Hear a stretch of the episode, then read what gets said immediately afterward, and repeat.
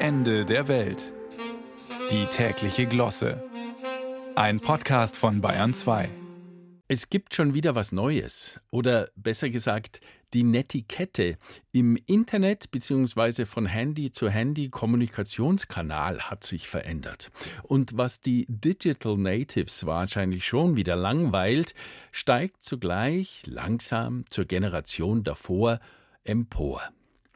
Immer öfter kommt jetzt keine verbale Antwort mehr von der Person, mit der man eben noch fleißig hin und her schrieb, sondern es kommt nur noch mit Kussmund oder Herzchen in Rot, Blau oder Gold, Rosenblüte, Sonnenstern, Wonnemond, reagiert auf und dann folgt der eigene, eben erst versendete Text. Das spart dem anderen die Zeit, die er, sie, es gerade noch hatte, um selbst kurz und schnell was einzutippen. Aber dann der nächste Anruf, Mail, Emoji, was auch immer, und unter erhöhtem Zeitdruck flüchtet man in eine Antwort, die das direkte Gespräch auf eine grammatikalische Ebene höher zieht. Linguistisch betrachtet hochinteressant. Erst in der ersten Person gesprochen, These, dann Antwort bekommen, Antithese. Und drittens von sich selbst in der dritten Person geschrieben, sie, er, es hat reagiert. Synthese.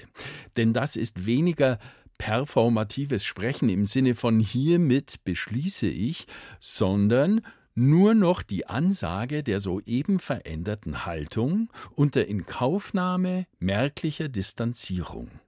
Gerade herrschte noch eitel Sonnenschein auf direktem Du zu Du. Jetzt aber ich gebe noch ein letztes Lebenszeichen, bestärke dich mit symbolisierter, bildhafter Zustimmung. Dann aber entschwinde ich mit dem impliziten Hinweis, nerv jetzt bitte nicht noch weiter. Dialog Roger over und out für diesmal. Und damit ist man gut bedient. Es könnte ja auch der Stinkefinger, der Wutbürger oder Tobsuchts-Emoji auf dem Display aufleuchten. Wie hochnobel klingt da XY hat reagiert. Geradezu wie die dritte Person des Julius Caesar, die die Gallier in den Asterix-Abenteuern immer vorübergehend verwirrt. Alles Gute zum Geburtstag. Dankeschön. Bitte sehr. Er hat mit Herzchen auf Bitte sehr reagiert. Wer? Na er. Ah, er. Kennen Sie Warten auf Godot? Das Beckett-Drama, in dem zwei Personen auf die Titelfigur warten, die nie kommt?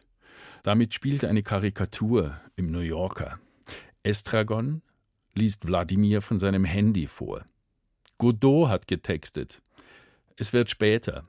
Traurig Emoji, Zwinker Emoji.